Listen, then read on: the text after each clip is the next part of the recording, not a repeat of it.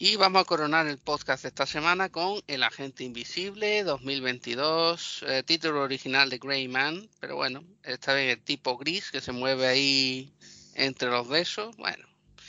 Eh. No, hombre, yo creo que es que mm, tú en español dices el hombre gris mm.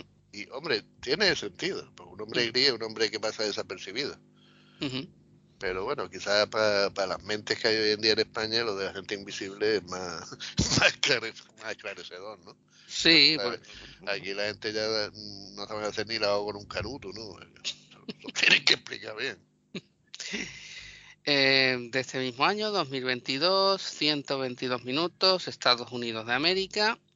Dirección, nuestros queridos Anthony y Joe Russo. Eh, Joe Russo también guioniza la película junto a Christopher Marcus, Stephen McFeely.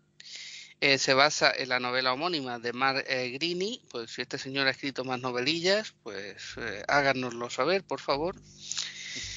reparto, o más bien repartazo. Ryan Gosling, Chris Evans, nuestro Capitán América, Ana de Armas, no hay nada que objetar, ¿verdad, señor? No, no, todas las películas que quiero salir, que sale, que yo las veo. Billy Bob Thornton, que estaba desaparecidillo un poco, pero aquí la han recuperado, hace un buen secundario. Me gusta, me gusta el papel que hizo en esta película. Mm. Eh, Red Jean Page este, que es el que sale en otra serie de Netflix, aquí hace del enteraillo ese de las gafas de piel tostada. O sea, aquí los rusos no tienen empacho en poner un personaje de piel tostada y que, y que no es bueno, precisamente. Pues menos mal que queda algo que no esté comido por los bogs de mierda. Alfred Woodward, que anda también por ahí, eh, y Jessica Henwick, que fue Colin Wick en la serie famosa de, mm, de Puñito de Hierro, que vaya Puñito de Hierro. mierda de serie. Y, pero también, por ejemplo, salió en aquella que, mm, que vimos hace tiempo, que era de una base submarina, que había un bicho que atacaba, pues ya era una de las que había por allí. Estaba bien. Y mm, he reconocido a Warner Moura, que anda por ahí también, un actor, creo que brasileño. Eh, la película que nos viene a contar, pues es un superagente especial, que es Ryan Gosling, que su nombre es Sierra 6, su nombre en clave, me gustó un detalle, me gustó un detalle de película cuando cuando la llevan a ver a la niña, a, la niña de Billy Bob Thornton, que le dice, ¿y tú cómo te llamas? Dice, yo seis. Y dice, joder, pues vaya nombre, ¿no? Y dice, es que 007 ya estaba cogido. Eso fue un puntazo. Sí.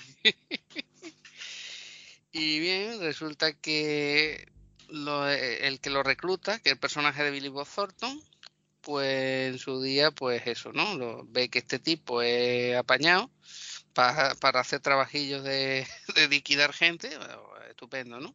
De, búsqueda y destrucción, ¿no? Sí, mayormente, y además haciéndolo de manera discreta, sin que... Y bueno, pues un día resulta que hay una historia de una filtración donde supuestamente dicen que Seis es un traidor y hay que ir a por él. Y dicen, ¿a quién vamos a mandar? Pues el más psicópata que tenemos, a Lloyd Hansen, que es el personaje de Chris Evans, ¿no? Joder, aquí Chris Evans hace psicópata, pero lo hace bien, ¿eh? Sí, sí, sí, sí, sí, totalmente. Lo hace muy bien. Y bueno, ya digo, eh, si todo el mundo conoce a los hermanos rusos, son 122 minutos que pasan pues como una hora, hora y media, ¿no? Pasan volando, vamos, yo, yo qué sé, te pone a pensar y dices, no, dos horas que se me han pasado volando. Y cuando vi de Batman dos horas me parecieron el fin del universo, ¿no? Yo decía, cuando se está acabando el mundo ya, llevo, llevo ya siete años viendo la película. Bueno, pues esta es todo lo contrario, ¿no? Y la escena de acción yo diría que están a la altura del soldado de invierno, ¿no? Hombre, soldado de invierno quizás es más espectacular, ¿no? Porque los que pelean tienen superpoderes, estos no. Pero las escenas de acción son de puta madre, son brutales. Y, hombre, si tú te quieres poner exquisito, puedes decir, hombre, es que esto como va a ser, es que, pero no, no, no son de ciencia ficción, son creíbles. Si tú quieres te las puedes creer. ¿eh? Sí, está medido. Está, no son brutales de estas. O como las películas de chino, que se ve el tío con el cable que sale volando tres metros para arriba. No, no, aquí, eh, hombre, hay bombas, hay tiros. Eh, bueno, hay una en mitad de una plaza ahí en, en Bosnia, no sé dónde polla es, que es una pasada, ¿eh? Sí. Y el colega este, el, el Criema, venga a mandar equipo, el equipo alfa, el beta y el gamma o no sé qué. Y, y, y, y claro, más, más, leña, más leña, más leña, cada vez más leña y, y, cada vez más gente cayendo. La policía del país se mete por medio, porque claro, un tiroteo en mitad de la calle va la policía. Mandan a los SWAT y ya tiene ahí la pelea de está Ryan Gosling, el pobre ahí amarrado a un, a un banco, la policía pegando tiros, los terroristas estos pegando tiros por otro lado. Vamos, se cargan la plaza, se cargan 500 coches, 17 camiones, vamos hasta las moscas que caían por allí, vamos. y, y, lo más gracioso es que lo ves todo, porque esto lo filman sí. algunos otros y no ves. Esto lo firma mi amigo, el de los transformes, y no te enteras. Nuestro amigo Miguelito Bahía. No, no sé si... Miguelito Bahía. no sé si estará haciendo la ambulancia 2, no, no lo sé, pero bueno. Uf, uf. espero que no, vamos, espero que no. Vaya coñazo de película. Estamos hablando de esto, que está en sí. condiciones y me recuerda esas mierdas. Bueno, la culpa es mía por haber recordado de Kaken, que diga Pero bueno, además esta es una peli que se nota que aunque la distribuye Netflix, aquí Arbo Productions se ha gastado los 200 kilos que se ha gastado. Esta película vale ese dinero y además tiene, tiene el reparto que tiene, que tú dices, es que, claro, si pones buenos actores, si pones buenos directores, ¿qué te salen? Pues buenas películas.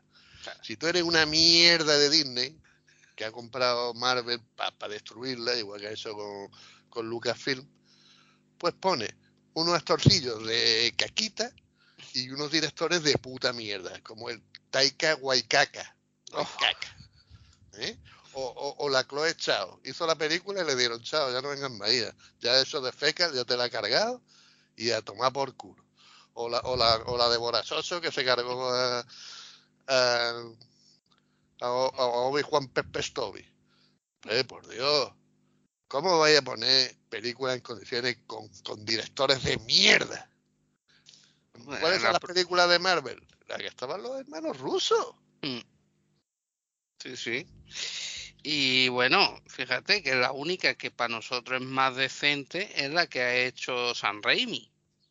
O sea, bueno, de, de, esta cuarta fase yo me quedo con la película de Raimi. El resto por mí las puedes tirar al bate y tirar de la cadena. Sí.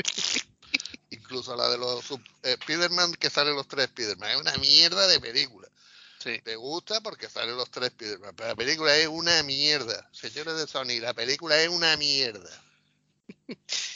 Hombre, claro, si tú le quitas los tres Spider-Man, guau la película es una mierda y se pone buena al final, cuando termina, que tú veas el Spider-Man de los cómics otra vez.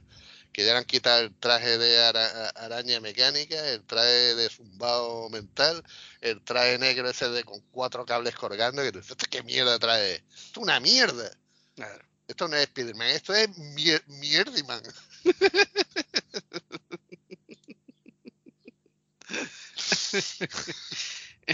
En fin, eh, lo único que podemos decir de esta película es que tiene acción a raudales, que si el Mar Grini este ha hecho alguna novela más siguiendo esta historia y cuenta con los hermanos rusos, yo para mí que ellos tienen los derechos porque la han producido y tal, pues nada, que si hacen otra, que allí estamos nosotros para verla. Yo lo que diría, señores, es que yo siempre puteo a Netflix porque a mí es una mierda Netflix y las películas que hacen de folla niños y de residencia transversal y esas putas mierdas. Pero si Netflix coge este camino, yo creo que sí merece la pena apuntarse. ¿eh?